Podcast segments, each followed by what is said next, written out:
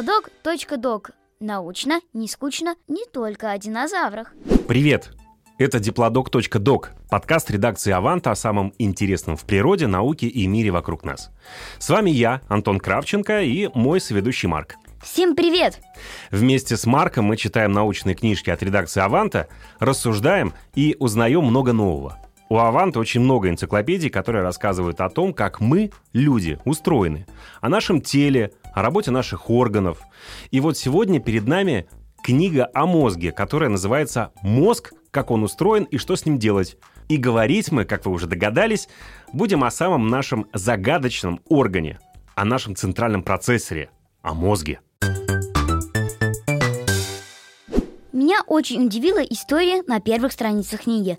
Во Франции врачи сделали одному мужчине обследование, что у него нет 80% тканей мозга. И он жил с самого рождения, без всяких проблем – Получается, можно жить вообще без мозга? Это скорее говорит нам о невероятной способности мозга приспосабливаться в любых условиях и о том, как мало мы на самом деле знаем о мозге. Хотя знаем уже гораздо, гораздо больше, чем ученые древности. Например, философы в Древней Греции не особо-то церемонились с мозгом. Они считали, что он нужен для охлаждения крови, как вентилятор в компьютере. А сегодня мы знаем, что мозг состоит из миллиардов нервных клеток, связанных в сложные цепи. И эти клетки называются нейроны. Правильно. И их у каждого человека очень много.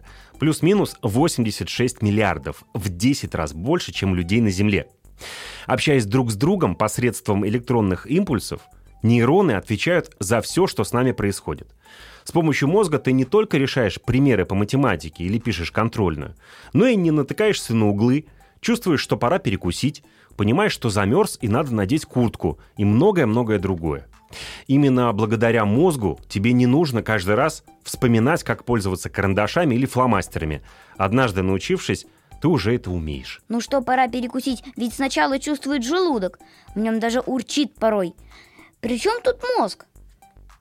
Да, сначала желудок. Но желудок не может чувствовать. Он всего лишь передает информацию мозгу о том, что стал пустым. А дальше уже дело мозга – вызвать у тебя чувство голода и направить скорее на кухню или в столовую. А иногда желудок и вовсе ни при чем, и мозг вызывает чувство голода, заметив, что в крови понизилось содержание сахара или аминокислот. То есть получается что? Абсолютно вся информация обрабатывается в мозге. Правильно.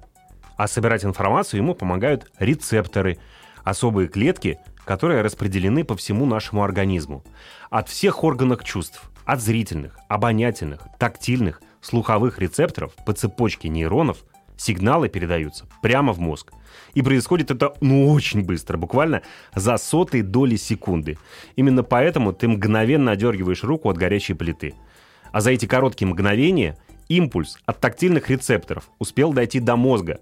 Мозг обработал информацию и дал сигнал мышцам. Представляешь, как это все быстро. Мозг обрабатывает 100 триллионов сообщений в секунду и затрачивает на это всего 25 ватт. Примерно как небольшая лампочка. Но при этом он не только обрабатывает информацию, но может и мечтать, чувствовать, фантазировать. Представляешь, как бы изменился мир, если бы мы могли создать компьютер, сходный по характеристикам с мозгом. Но ведь у мозга есть недостаток. Каждую ночь он выключается, и мы засыпаем. А вот здесь ты не прав. На самом деле мозг никогда, никогда не отдыхает. Во время сна мозг проводит что-то вроде учета. Удаляет ненужные воспоминания, укрепляет нужные связи, избавляется от мусора – то есть наш компьютер перезагружается, но никогда в течение жизни не перестает работать. В мозге ведь есть разные части с разными задачами. Вообще в мозге, ты совершенно прав, разные части выполняют разную работу. Давай немного разберемся в их устройстве. Вот у нас тут как раз есть схема, правда слушатели ее не могут увидеть. Но мы им сейчас все расскажем. Начнем с лобной доли, самой крупной. Располагается она, как и понятно из названия, в передней части мозга. Эта доля помогает тебе планировать и достигать целей, контролирует твои действия. Прямо за ней находится сенсомоторная кора. Она управляет движениями тела и собирает информацию от мышц. Следом за ними идут теменная доля и зрительная кора, которые заняты ориентировкой в пространстве и обработкой информации от зрительных нейронов. А за слух отвечает височная доля, она вот как раз рядом с ушами. В подкорковых структурах живут твои чувства и эмоции, а мозжечок помогает держать равновесие и координирует движение. А знаешь, какое одно из самых интересных свойств мозга? Какое же? Способность развиваться и учиться, откликаясь на те задачи, которые мы перед ним ставим. Вот кем ты, Марк, хочешь стать, когда вырастешь, если не секрет, конечно? Ну, в последнее время мне интересны иностранные языки. Не знаю насчет далекого будущего, но я сейчас хочу как следует выучить английский язык и, может быть, еще какой-то один. Тогда тебе нужно тренировать височную долю. Она отвечает не только за слух, но и активно участвует в обучении разным языкам. Будущим художникам, например, не обойтись без прокачки зрительной коры.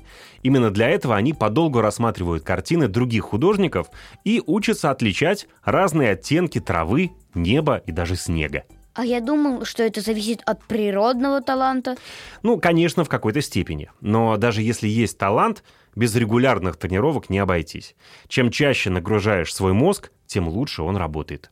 А я как-то слышал, что мы на самом деле используем только 10% способностей своего мозга. Это правда или миф? А давай зададим этот вопрос нашему эксперту, автору книги, директору Музея мозга в Санкт-Петербурге Илье Мартынову. Илья, здравствуйте. Это ведущий подкаста diplodok.doc Антон Кравченко. Мы с моим коллегой Марком сейчас как раз обсуждаем мозг.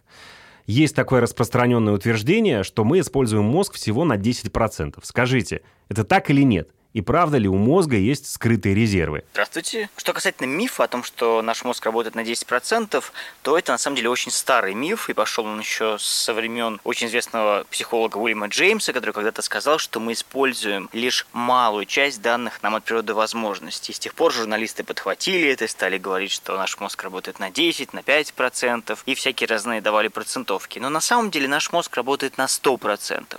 Просто он использует попеременно свои разные области области, свои как бы запчасти. Вот под одну задачу он выделяет одни области, под другую другие. А так он работает полностью, то там нет каких-то лишних частей. Потому что если вот мозг работал бы синхронно, да, синхронно работали бы все его клетки, а в единицу времени при выполнении какой-то одной задачи, то на самом-то деле мозг просто перегрелся бы, его нейроны бы синхронизировались настолько, что случился бы эпилептический припадок. Поэтому мозг на самом деле в некотором смысле даже оберегает себя от того, чтобы абсолютно все его клетки одновременно работали. Но в целом, еще раз повторю, что у мозга нету каких-то лишних частей. Поэтому можно смело говорить, что мозг работает на 100%. А разговор о том, что мозг работает на 10% или на какое-то другое количество процентов, это, конечно, все ерунда и это миф. Спасибо, Илья. Марк, а ты знаешь, что полезно для мозга? Мама говорит, что рыба. И вообще правильное питание. Это верно, но я хотел сказать о другом. Я недавно прочитал в крупном научном журнале Neurology, что разница в биологическом возрасте мозга между теми, кто регулярно занимается физкультурой и спортом, и теми, кто не активен, может составлять целых 10 лет. Пожалуй, не стоит прогуливать физкультуру. Да, это чревато не только двойкой по ней, но и тем, что ты в целом начнешь хуже соображать. Сделаешь глупые ошибки в диктанте или расскажешь несмешную шутку друзьям. Так что не забываем о физической активности. А мы что-то совсем забыли, что пора завершать эфир. Заболтались. Давай прощаться. Всем пока. Тренируйте свой мозг. Тренировать мозг, кстати, отлично помогает энциклопедия Атаванты. Читайте книжки и становитесь умнее. Всем пока.